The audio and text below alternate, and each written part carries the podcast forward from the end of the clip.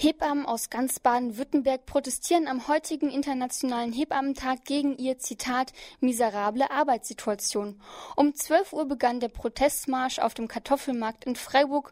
Am Telefon bin ich jetzt verbunden mit mit Marianne Dirks, zweite Vorsitzende des Hebammenverbandes Baden-Württemberg. Guten Mittag, Frau Dirks. Wo befindet sich denn der Protestzug im Augenblick? Ja, wir sind im Moment vor der AOK in Freiburg und da machen wir einen kleinen Stopp, damit die Hebammen ihren Unmut auch den Krankenkassen gegenüber ausdrücken können. Aus welchen Städten sind denn Hebammen und Geburtshelfer angereist?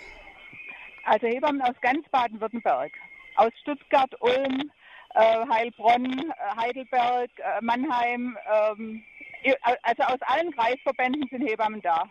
Mhm. Mm, was, was oder wen wollt ihr denn mit dem Protestmarsch erreichen? Also unsere Kampagne geht ja jetzt in der Zwischenzeit seit zwei Jahren und es hat sich an unserer finanziellen Situation noch nichts geändert. Und wir müssen einfach dranbleiben. Wir können mit dem Druck nicht nachlassen. Aber heute ist ja auch der internationale Hebammentag, ja, mhm, wo praktisch weltweit Hebammen auf die Straße gehen. Und zwar um die äh, Müttergesundheit und Kindergesundheit, also bei den Geburten zu verbessern. Mhm. Der Protestmarsch soll insgesamt fünf Kilometer lang sich durch die Stadt ziehen, in Anlehnung an fünf zentrale Forderungen. Welche sind das denn? Ja, also die erste zentrale Forderung ist das Recht auf, ein Würde, auf einen würdevollen Start ins Leben. Das ist die erste. Also der, da gehört einfach die Begleitung durch eine Hebamme äh, für gesunde, schwangere, gebärende und Wöchnerinnen und ihre Kinder dazu. Mhm. Und der zweite Punkt? Der zweite ist das bedingungslose Ja zur normalen Geburt. Und wir finden, ohne finanzielle Anreize für teure Eingriffe an gesunden Frauen und Kindern. Weil wir, Sie wissen ja, wir haben ja immer höher steigende Kaiserschnittraten. Ja. Und unser dritter Punkt ist die Wahlfreiheit des Geburtsortes.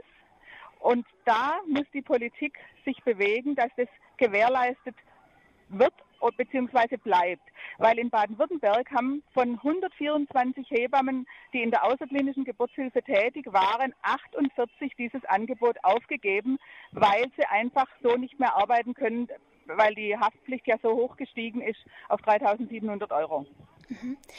Und der vierte, äh, ja, der vierte Punkt? Vierte Punkt ist die Sicherstellung von guten Arbeitsbedingungen für alle Hebammen im Krankenhaus und in der Freiberuflichkeit.